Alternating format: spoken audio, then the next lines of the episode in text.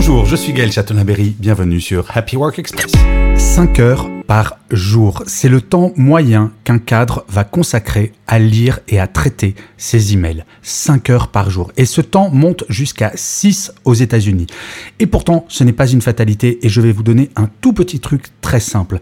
Si jamais vous êtes en train de rédiger un email et que celui-là dépasse 10 lignes, il est impératif d'appeler votre interlocuteur ou interlocutrice plutôt que de l'écrire et de l'envoyer.